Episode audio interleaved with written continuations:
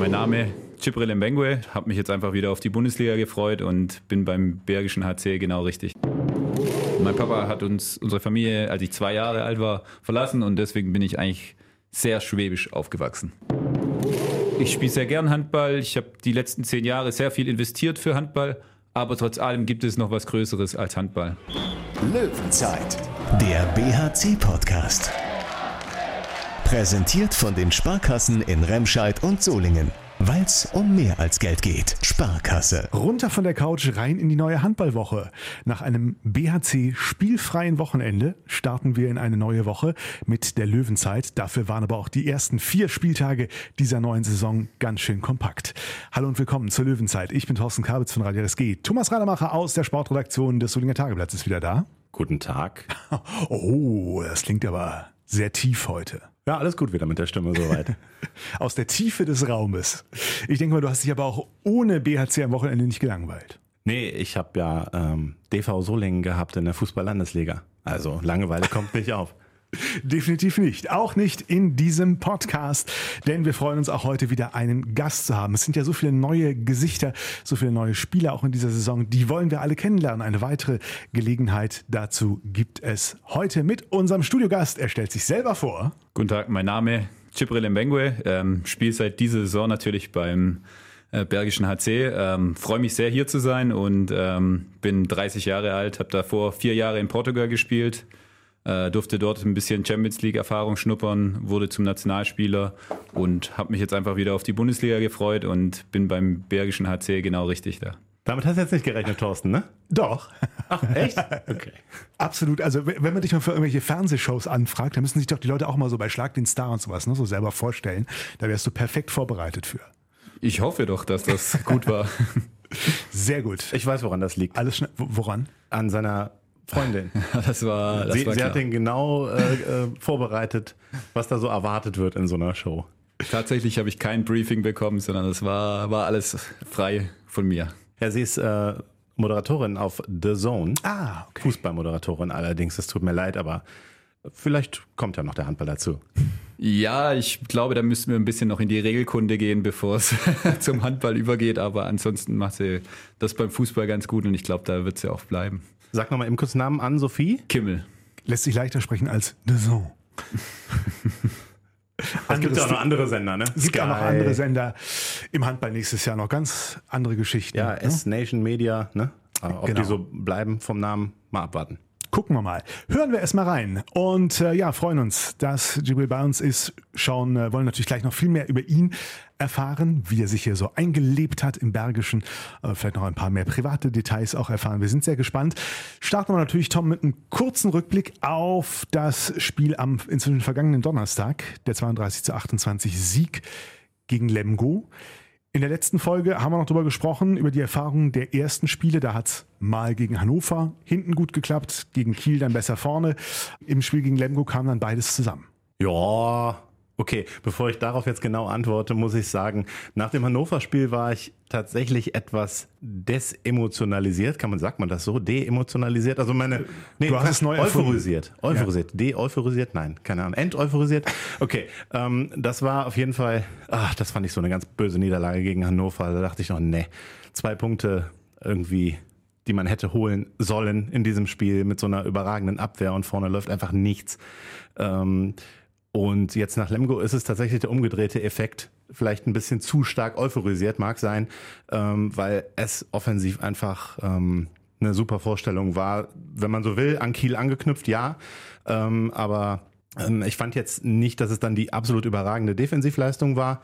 Solide bestimmt, aber da geht noch mehr. Aber ähm, offensiv war es halt wirklich äh, super anzusehen. Es war also echt auch fürs Auge einfach ein tolles Spiel, auch fürs Publikum.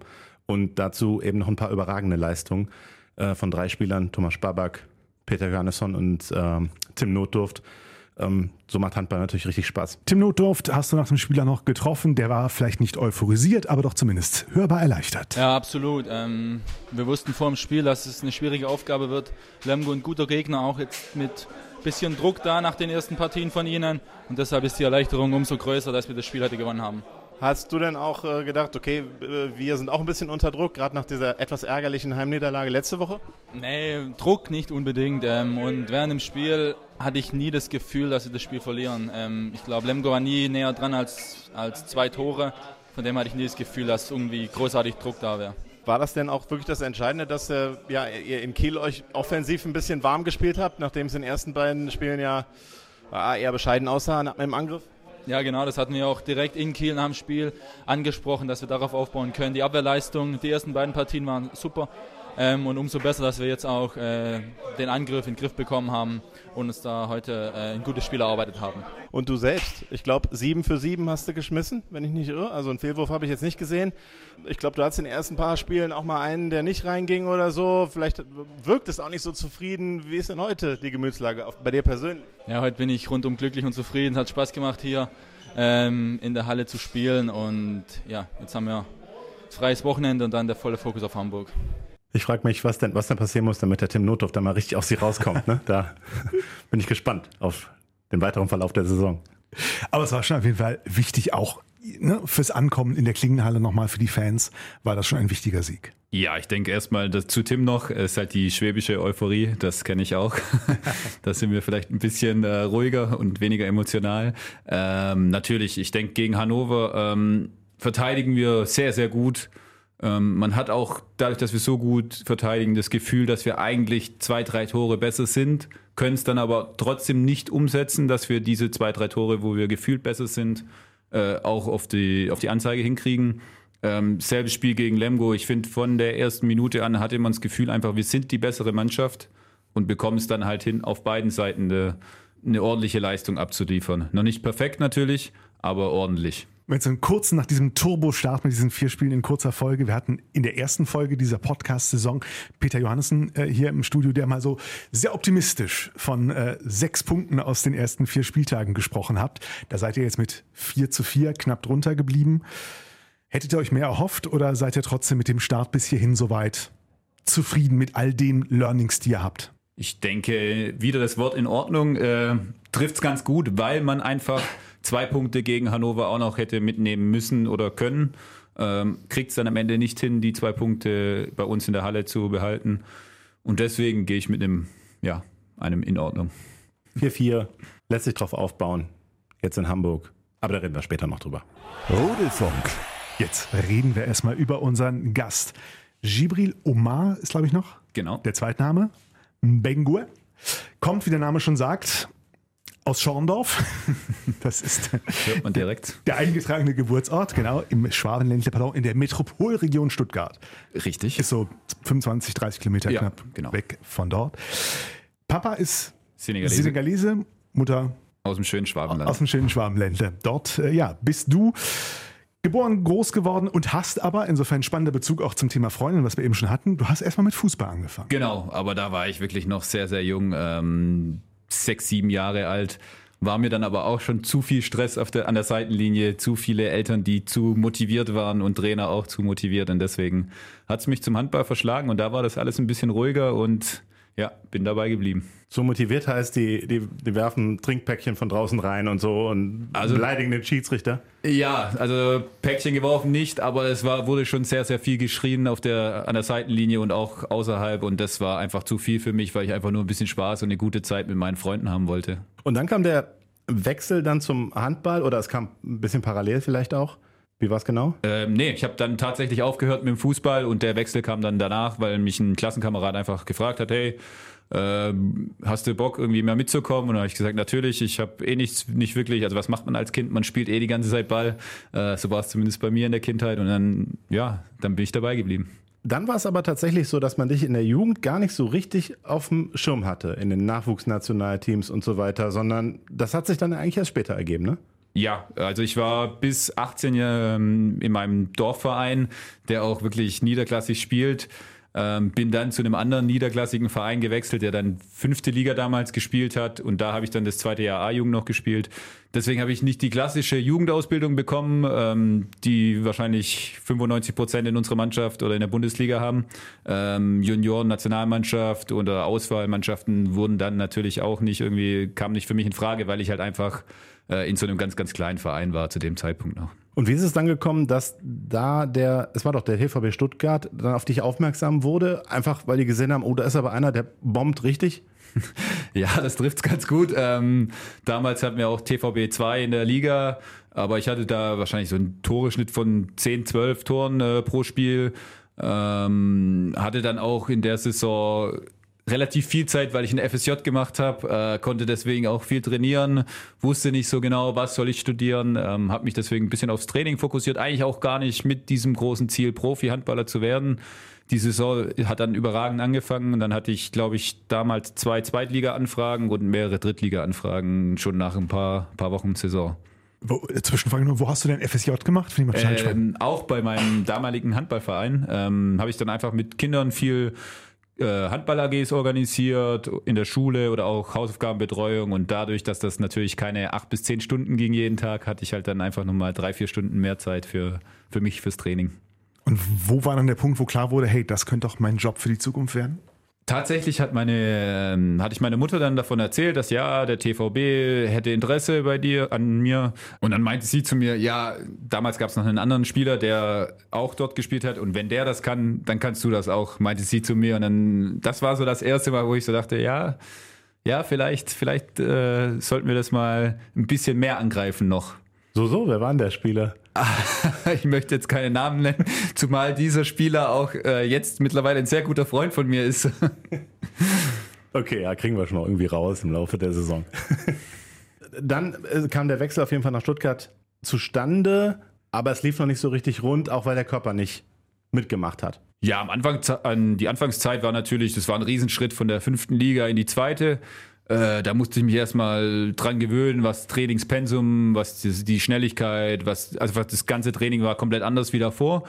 Ähm, dann hatten wir echt ein paar gute Jahre, sind dann auch aus der zweiten Liga in die erste Liga aufgestiegen. Und dann hat so die Problematik mit meinem Knie angefangen. Ich hatte relativ lange eine Patellasehnenentzündung im rechten Knie was dann mich immer wieder zu kleineren Pausen gezwungen hat, wurde aber nicht besser. Dann haben wir verschiedene Therapiemaßnahmen versucht, äh, was dann im Endeffekt darin geendet hat, dass ich äh, erstmal ein halbes Jahr davor raus war, dann wieder gespielt habe und dann in einem Spiel mir die Patellasehne zum Teil abgerissen habe, was dann in der Reha auch noch einen Kniescheibenbruch hinterlassen hat. Ähm, und das war halt dann einfach eine, eine sehr, sehr große, unglückliche Geschichte. Riesenschritte scheinen aber dein Ding zu sein. 2018 kam dann noch einer zum FC Porto.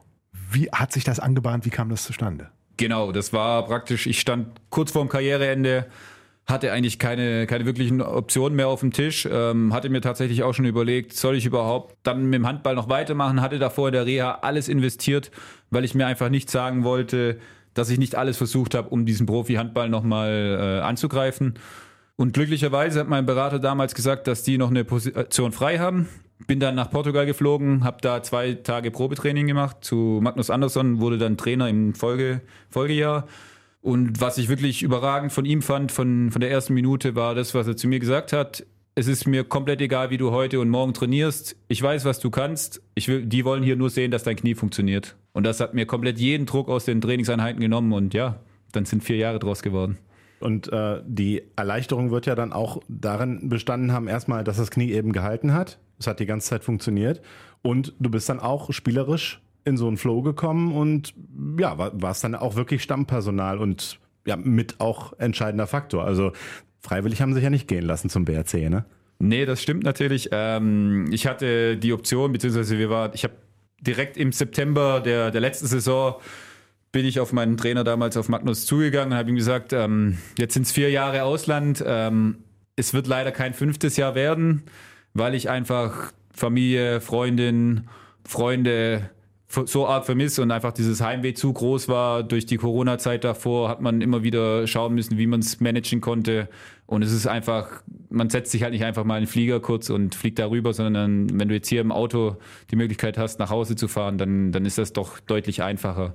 Ähm, ja, und dann habe ich ihm das mitgeteilt. Er war natürlich, also was heißt natürlich, er war dann auch traurig und ansonsten, wenn ich alle aus meiner Familie und Freunde nach Portugal transportieren könnte, hätte ich mir auch vorstellen können, da noch ein paar Jahre zu spielen. Und die bereits erwähnte Ann-Sophie Kimmel hast du ja auch interessanterweise erst kennengelernt, als du in Portugal warst, obwohl sie ja in Deutschland ist. Ja, das ist eigentlich gar nicht spektakulär. Ähm, heutzutage, ich glaube, in meinem Alter ist das ganz normal. Über soziale Medien lernt man sich kennen. Ähm, hat bei uns auch so stattgefunden. Dann haben wir uns auch mal, als ich dann in, auf Deutschland Urlaub war, im Januar zum Spazieren getroffen. Ähm, ihre Eltern wohnen eine Stunde von meinen Eltern. Also wir haben beide eine halbe Stunde nach, Tüb äh, nach Stuttgart haben uns da dann zum Spazieren getroffen und ja, daraus sind stundenlange Telefonate geworden, beziehungsweise Videotelefonate und ja. War das denn wirklich klassisch? Also es war doch nicht Tinder, oder? Nee, nein, nein, nein, das war Instagram. Also nochmal, okay. um, das, um das klarzustellen. Also ich weiß nicht, ob das besser ist und ähm, ja. Doch, ich denke schon. Ich hatte schon auf Parship oder Elite-Partner gesetzt. Nein, alles gut. Instagram, das ist doch cool. Dass so viel Positives auch in diesem schönen Netzwerk passieren kann. Jetzt, ihr beide wisst alles über Handball in Europa und der Welt. Für die vielleicht auch draußen, die uns verfolgen, die jetzt außerhalb der Handball-Bundesliga nicht ganz so zu Hause sind, gib uns kurz ein paar Einblicke. Stellenwert des FC Porto, Handball in Portugal und wieder auch so ähm, die Abläufe zwischen Portugal und hier im, im Trainingsalltag und so weiter sich bemerkbar machen. Ja, also als ich ankam, haben wir Europa League gespielt. Ähm, das war dann, du mussten wir alle drei Quali-Runden durchleben, ähm, haben dann in der dritten Runde das schwerstmögliche Los damals bekommen mit dem SC Magdeburg. Äh, dachten eigentlich alle, ja gut, das war eine schöne, schöne Reise bis dahin. Haben dann auch in Magdeburg verloren. Und zu Hause haben wir dann Magdeburg mit einem unfassbaren Spirit, äh, ich glaube mit plus fünf oder sieben aus der Halle geschossen damals. Und genau in dem Spiel ist was passiert bei uns. Wir haben so das erste Mal gemerkt, wie gut wir eigentlich spielen können und wie gut wir eigentlich als Mannschaft sind. Ähm, und danach haben wir uns wirklich gefühlt in einen Rausch gespielt.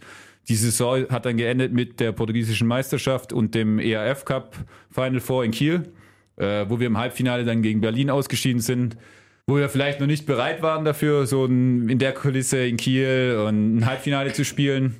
Ähm, aber auch in den Folgejahren haben wir uns jeweils für die Champions League qualifiziert, beziehungsweise durch die Meisterschaft dafür und haben dort auch immer die Gru Gruppenphase überstanden und sehr gute Auftritte. Wir konnten Kiel äh, schlagen in Kiel, wir konnten gegen Flensburg in Flensburg unentschieden und haben die zu Hause geschlagen. Wir haben Kielce geschlagen, wir haben Veszprem. Also wir haben wirklich die Top-Mannschaften Europas geschlagen und konnten da auch mithalten und sind nicht nur einfach mit jedem Spiel mit minus 10 rausgelaufen. Was sind so in den Strukturen die Unterschiede zwischen Profi-Handball in Portugal und Profi-Handball hier in Deutschland? Also in Portugal allgemein ist es natürlich strukturell deutlich äh, weniger Budget da. Ich hatte das Glück, dass ich in einem von den drei Top-Vereinen spielen, zu, äh, spielen zu dürfen. Beim FC Porto ist es, die haben, sind sehr bedacht darauf, dass man ähnliche Strukturen wie beim Fußball hat. Also natürlich wird einem nicht so viel abgenommen wie beim Fußball, aber trotz allem konnte man dorthin kommen. Man hatte einen Zeugwart, der hat alle Klamotten für eingewaschen. Man wurde wirklich rundum versorgt. Man hatte alles in einer Arena. Ähm, das sind wirklich, also das ist auf einem Niveau wie, wie ein Fußball-Bundesligist. Eine etwas traurige Episode, die sollte man dann da auch nicht verschweigen aus dieser Zeit in Portugal. Ihr habt ja euren Torhüter im Training tatsächlich verloren. Alfredo Quintana einfach umgekippt und ums Leben gekommen, damals natürlich auch äh, medial ähm, eine ne Riesengeschichte. Wie geht man damit um als Spieler, als Mitspieler, wenn man das sowas erlebt? Ja, das ist natürlich eine Situation, in der man einfach das Leben allgemein wieder ein bisschen anders betrachtet und man ein bisschen mehr, mehr Wert auch auf, auf Sachen außerhalb des Handball legt, weil es wirklich aus dem heiteren Himmel kam. Wir hatten sonntags gespielt, montags leichtes Training und wirklich ohne Großbelastung ist er ist er leider umgekippt ähm, und hat den Herzstillstand. Dann hat man nochmal versucht, ihn zurückzuholen. Hat aber leider, ist uns nicht gelungen, so dass er praktisch zu große Schäden schon hatte.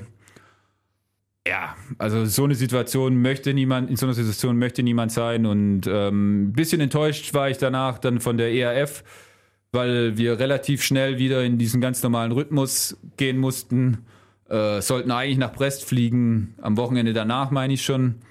Ähm, und die Woche darauf hat Elverum sich bereit erklärt, zu uns zu fliegen und mussten aber trotzdem das Spiel dann durchziehen, obwohl ja einfach einen Freund, für manche den besten Freund, für manche der Taufpaten der Kinder, also verloren haben einfach einen von uns und wir hatten nicht mal eine Zeit zum Trauern und der, die ERF gesagt hat, ja, ihr müsst trotzdem weiterspielen, die Champions League und das war ein bisschen unglücklich, finde ich. Und dann musstet ihr auch noch euch immer daran erinnern lassen, ne? in den ganzen äh, anderen Hallen, gab es immer noch ein Tribut und so. Das hat es ja auch nicht leichter gemacht, höchstwahrscheinlich sich dann auf seinen Job wieder äh, zu fokussieren. Nee, absolut nicht. Also die Saison stand natürlich komplett dann voll im Rahmen von Alfredo.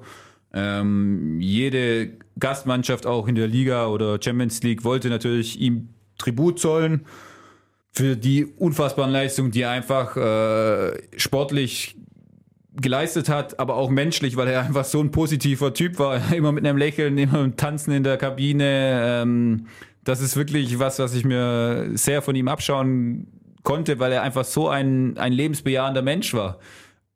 Und das war natürlich nicht so einfach, wenn man dann Woche für Woche immer wieder daran erinnert wird, weil man natürlich denkt man so oder so die ganze Zeit dran und dann diese Momente sind halt immer wieder ein, ein kleiner Stich ins Herz und das kann ich aus meiner Position sagen. Ich war nur ein guter Freund von ihm und habe da an, diesem Tag nicht meinen Vater oder Ehemann verloren. Und das muss, also das kann, glaube ich, auch niemand nachvollziehen, wie, wie schwierig das sein muss. Hat das denn als, als Spieler auch vielleicht sowas mit einem gemacht, dass man sagte, okay, wir, wir, wir spielen jetzt auch noch für ihn so ein bisschen. Hat das noch so mitgeschwungen? Oder alternativ, wenn man jetzt mal eine schlechte Leistung gebracht hat, dass man also sagt, okay, wir haben ein Spiel verloren, aber eigentlich ist das jetzt kein so großes Problem, dass das vielleicht auch so durch den sportlichen Alltag halt auch irgendwie was, was Positives im Alltag hat. Ja, also ich persönlich tue mich damit schwer, dass man sagt, wir spielen für ihn, weil ich glaube, alles, was er wollte in diesem Moment, wo wir ihn auf dem Boden gesehen haben, war einfach nur Leben. Und deswegen, ich glaube, dann wäre ihm Handball scheißegal gewesen.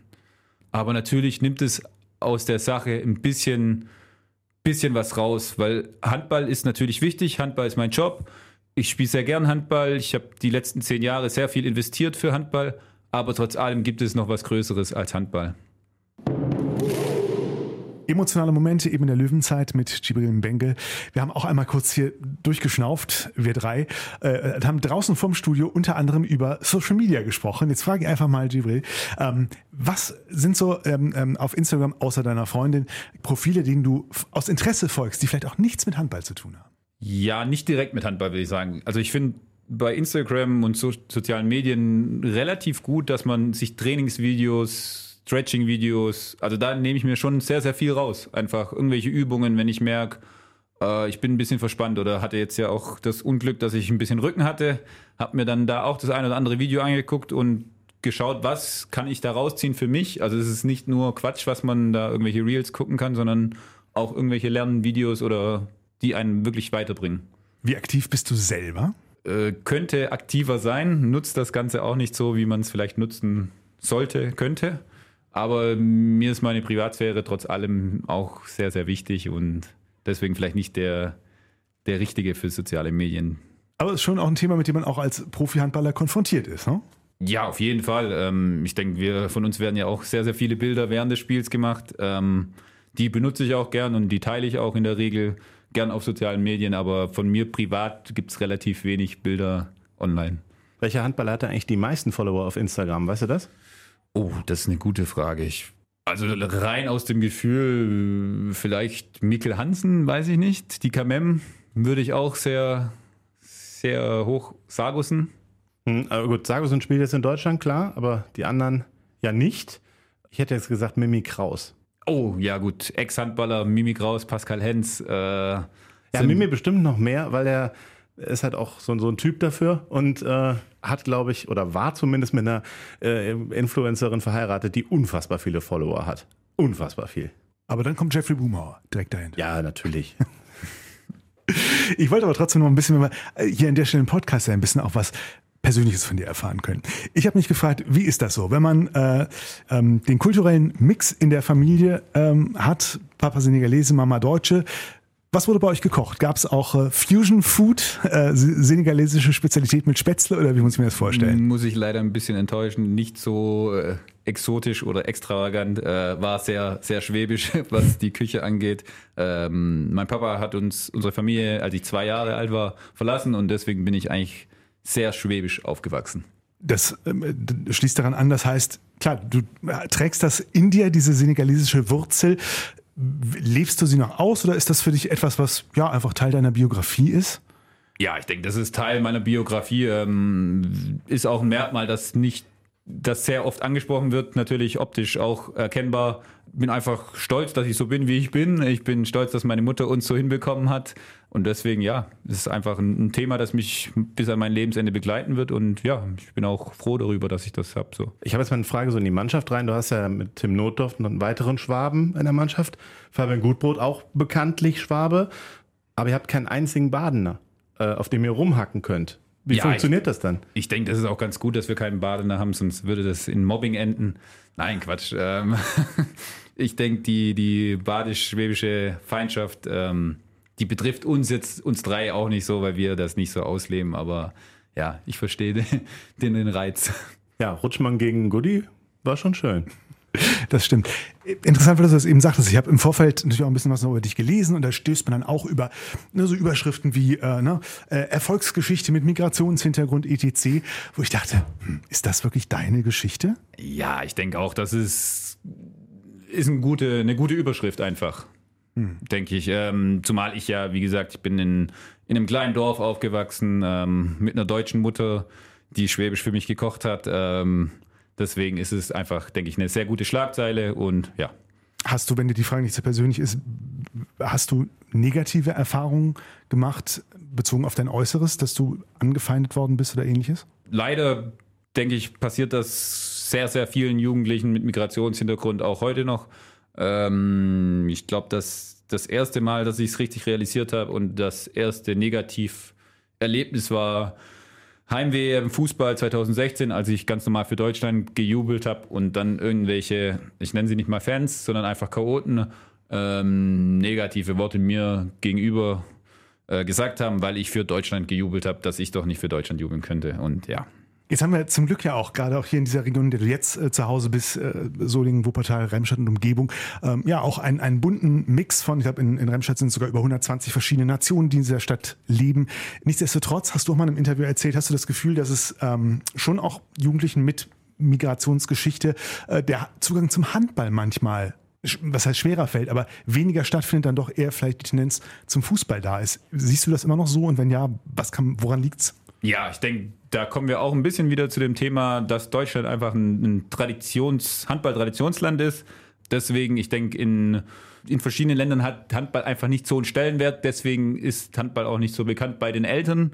Und dann dein Kind in eine Sportart zu schicken, die du selbst nicht kennst, sondern Fußball ist halt einfach dieses globale Nummer eins Ding und ähm, greift einfach dann die Kinder ab. Und deswegen ist es einfach auch ein Bekanntheit, Bekanntheitsgrad bei, bei vielen, woran es scheitert, denke ich, als erster Schritt. Natürlich das Kosten mit Hallenschuhen etc. dazukommen, ist wahrscheinlich auch nochmal ein Aspekt. Ja, ist aber zumindest mal nicht so kostenintensiv wie Eishockey oder so, wo man noch richtig Ausrüstung sich zulegen muss. Aber du hast jetzt nicht das Gefühl, dass im Handball so ist, dass der Einstieg äh, schwerer gemacht wird seitens Vereinen oder ähnlichem. Nee, das auf. Also da kann ich natürlich nur aus meiner persönlichen Sicht sprechen und bei mir wurde da nicht irgendwie von, von Trainern oder sonstigen Leuten irgendwelche Sachen in den Stein in den Weg gelegt. Ich wurde überall, wo ich bis jetzt war, mit offenen Armen empfangen und gab es keinerlei Probleme. Ich kann kurz was Privates einstreuen. Tom, mein Sohn ist acht mittlerweile. Ist zum glühenden Fußballfan geworden, obwohl ich nie Fußball gespielt oder, oder besonders fasziniert verfolgt habe. Ist abwechselnd BVB und Bayern-Fan, ne, im Moment eher BVB-Fan, hat jetzt aber tatsächlich äh, vorige Woche seine erste Stunde Handball-AG gehabt. In der, in, der, in der Schule, in der Grundschule. Und er war begeistert. Wer war denn da? Äh, es lief über Max Camp, hier über die äh, ne, Trainingscamps von, von Max Ramota und Co. Und äh, ich weiß nicht genau, wer der Trainer war, aber ähm, er hat sich als Torwart versucht, was ich sehr gewagt finde. Aber Hut ab davor. ja, Ja, aber auch, er ist äh, angefixt. äh, aber jetzt gerade ist er bestimmt kein Bayern-Fan, ne? Wollte ich noch einhaken. Äh, Nein, seit, seit dem Wochenende ist er wieder, wieder, wieder mehr BVB-Fan. Aber nicht Augsburg. Nein, so schlimm ist es doch nicht. So schlimm ist es doch nicht. Wie bist du hier bei uns im Bergischen bisher angekommen? Wo, wo hat es dich hin verschlagen, wenn wir fragen dürfen? Äh, wir wohnen in Düsseldorf. Also okay. ein bisschen außerhalb von Solingen. Sehr gut angekommen. Ähm, vor allem durch den Jan Artmann, der hat die Wohnung im Vorfeld für uns äh, organisiert und hat das auch besichtigt. Deswegen vielen Dank nochmal an der Stelle an Jan Artmann. Ähm, aber auch Mannschaft, Trainer, offizielle Verein, Fans. Wirklich einen, wurde ich sehr, sehr herzlich willkommen geheißen und freue mich einfach hier zu sein. Was hat den Ausschlag für dich gegeben, letztlich deine Unterschrift unter den Vertrag beim BRC zu setzen? Ich denke, das war nicht ein Punkt, sondern es war einfach die Kombination aus, aus allem. Und das Gesamtpaket war einfach beim BHC dann äh, mit der Prämisse Deutschland unschlagbar. Da ist es. Das Gesamtpaket. Ja, das Gesamtpaket. Ich äh, nehme an, ähm, du hast es ja auch schon in unserem äh, Gespräch mal erwähnt, dass also irgendwann da vielleicht mal wirklich ein europäischer Startplatz stehen soll. Das gehört ja wahrscheinlich auch zum Gesamtpaket. Man will sich tendenziell nach oben entwickeln. Und naja, zählt da auch schon der Bau einer Arena dazu oder ist das fürs Gesamtpaket nicht so relevant wie das funktionierende Leistungszentrum?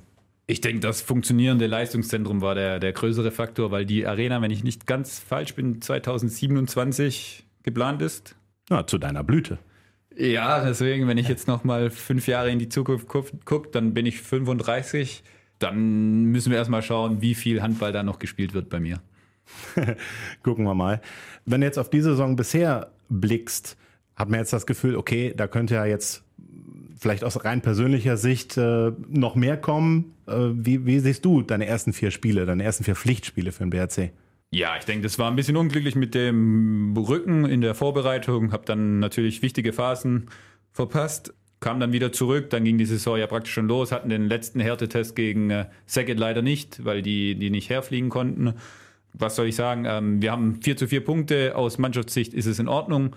Persönlich wünscht man sich natürlich noch, noch mehr und ähm, ich denke, ich bin auch keiner, der sagt, ja gut, äh, nur mit Abwehr gebe ich mich zufrieden, sondern ich muss einfach ein bisschen mehr trainieren noch, ein bisschen die Abläufe reinkriegen und wir haben eine sehr, sehr lange Saison, viele Spiele und ich bin mir auch sicher, dass bis zum Ende der Saison sich da nochmal eine Verschiebung stattfinden wird. Also unsere Hörer haben wahrscheinlich nicht alle das Testspiel gegen Motor Saporosch hier gesehen, aber da sah es ja also von außen sah es unfassbar gut aus, was du da veranstaltet hast. Hat sich das auch so gut angefühlt auf dem Feld?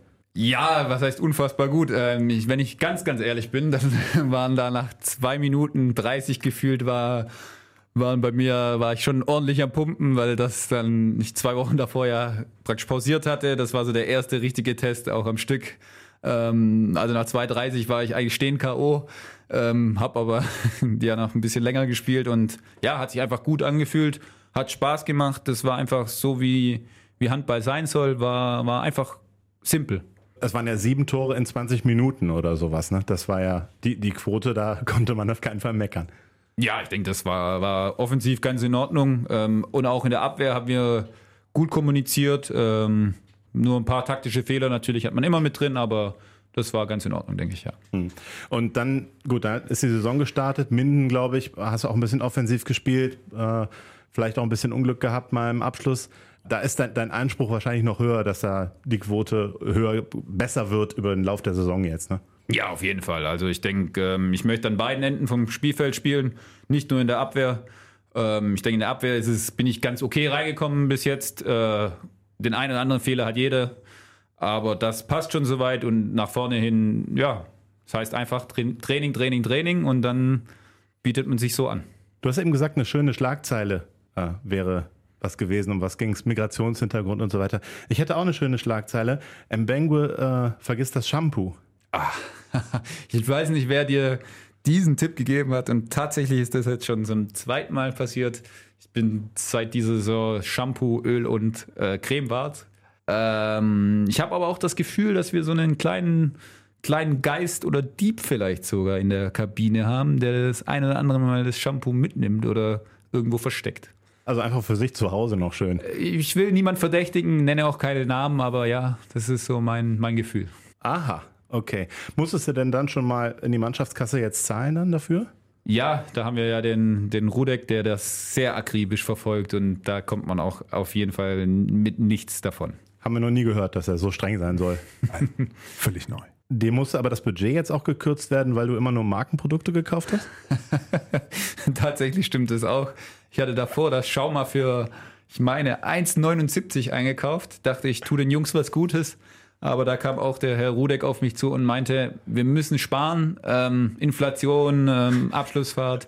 Deswegen äh, wurde es jetzt erst zum 99 Cent Shampoo 4 in 1 war dann wahrscheinlich immer noch ein bisschen zu teuer. Jetzt sind wir in 3 in 1 Shampoo übergegangen, was dann nur noch 79 Cent kostet. Und jetzt habe ich auch den Segen von unserem Kassenwart. Aber du refinanzierst es doch gut durch das Vergessen. Also eigentlich Deswegen, ich, ich habe es den Jungs auch gesagt und ich wollte ihnen eigentlich auch nur was Gutes tun, dass man auch mal ohne Shampoo duscht, weil das ist ja auch ganz gut für die Haut. Und zusätzlich zahle ich auch noch ein in die Mannschaftskasse, also weiß ich gar nicht, warum er da so streng ist. Mhm.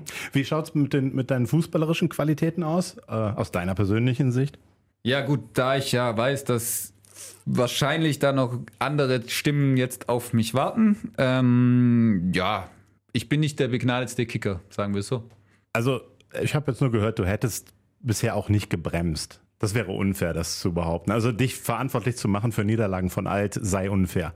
Also so schlimm ist die Kritik nicht. Ja, nicht gebremst, ich weiß nicht. Also ich habe mich relativ, ganz, relativ gut eigentlich eingefunden, hat direkt zwei, zwei Tore gemacht, äh, war dann auch mit Rudek, glaube ich, zusammen Torschützenkönig kurze Zeit aber habe mich jetzt ein bisschen defensivere Rolle eingefunden und ich finde, da mache mach ich das zusammen mit Freddy eigentlich ganz gut aktuell. Aber dann ist die Kritik gut. Wenn man sagt, du hast bisher nicht gebremst, dann ist das sehr positiv, denn über Rudek wird, äh, wurde letzte Woche gesagt, er sei in der Top 3 der schlechtesten Fußballer der gesamten Mannschaft. Da möchte ich mich absolut nicht zu äußern, weil ich jetzt schon zu viele Strafen mit dem Shampoo habe und dann der Herr Rudek leider noch mehr Strafen äh, aussprechen wird, wie ich ihn kenne. Ja, ich denke, Chore wurde auch zur Kasse gebeten nach dem Podcast. Ja, meinst du? Verstehe ich überhaupt nicht. Hat sich Max Dari eigentlich mal gemeldet, weißt du das? Äh, Max Dari noch nicht bis nach Berlin, hat, hat mich geblockt. Gekommen. Ich weiß nicht wieso. Sehr schön. Ja, also wenn es Pflege... Als ob der einen Podcast hört, also so. jetzt hör mal auf. Also wenn es Pflegeproduktehersteller gibt, die den BRC sponsern möchten, Produktplatzierungen, lässt sich darüber reden. Über was redet man bei euch zu Hause? Wir haben ja eingangs auch schon gehört, ähm, von deiner Freundin Ann-Sophie Kimmel, die bei Dazon auch ähm, im fußballerischen Bereich unterwegs ist. Wie ist es bei euch zu Hause? Läuft mehr Handball, mehr Fußball? Worüber redet ihr mehr oder mm, unentschieden? Gute, gute, Frage. Ich denke, natürlich jeder berichtet über seinen Tag. Ähm, summa summarum denke ich einen kleinen Vorteil für den Fußball sogar. Aber wir haben auch viele Phasen, wo wir einfach dieses ganze, die ganze Sportthematik, wo wir einfach beide sagen, jetzt reicht es auch mal mit Sport und wir beschäftigen uns mit irgendwas ganz anderem, weil es einfach zu viel Sport dann ist. Und mit was beschäftigt ihr euch denn gerne? Äh, wir gehen sehr gerne Kaffee trinken. In Düsseldorf haben wir sehr viele Möglichkeiten und sind da noch ein bisschen am Stadt kennenlernen. Ähm, wollten jetzt eigentlich das Wochenende wegfahren, ging leider nicht, weil sie ja auch einen Einsatz in Bochum hatte. Ähm, wollten einfach die Gegend mal erkunden und so Thematiken stehen noch auf unserer Agenda. Ja, Medienhafen, ne? tolle Umgebung. Das war dann auch schön, ja. früher bei, bei den Jungs immer sehr beliebt zum Steak essen, glaube ich. Ne? Ich erinnere mich an. Früher. Möglich. Ich bin in der, in der gastronomischen Düsseldorfer Welt nicht so zu Hause, aber ich meine, da ist so ein Mongos auch, ne? Ja, Mongos, da, genau. Da waren wir auch da, schon. Da habe ich mal gegessen. Das gibt auch tolle, tolle Frühstückslokale, ne? So, so.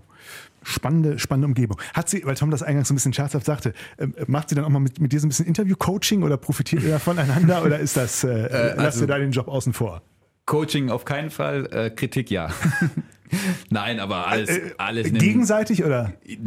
Also ich mache mich natürlich ab und zu in einem normalen Rahmen ein bisschen lustig drüber, dass man ja nur Fragen stellt.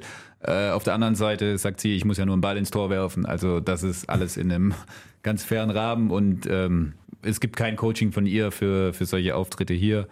Und ich denke, das, das ist ganz in Ordnung, was ich abliefere, hoffe ich für euch. und ja, ist einfach jeder, jeder macht seinen Job und am Ende kommen wir zusammen. Cool. Löwenzeit. Der nächste Job für den BRC heißt HSV. HSV Hamburg, ganz genau. Am Donnerstagabend um 19.05 Uhr. So. Einschaltzeit steht und ja, in der Tabelle steht für beide Teams bislang ein 4 zu 4 auf dem Tableau.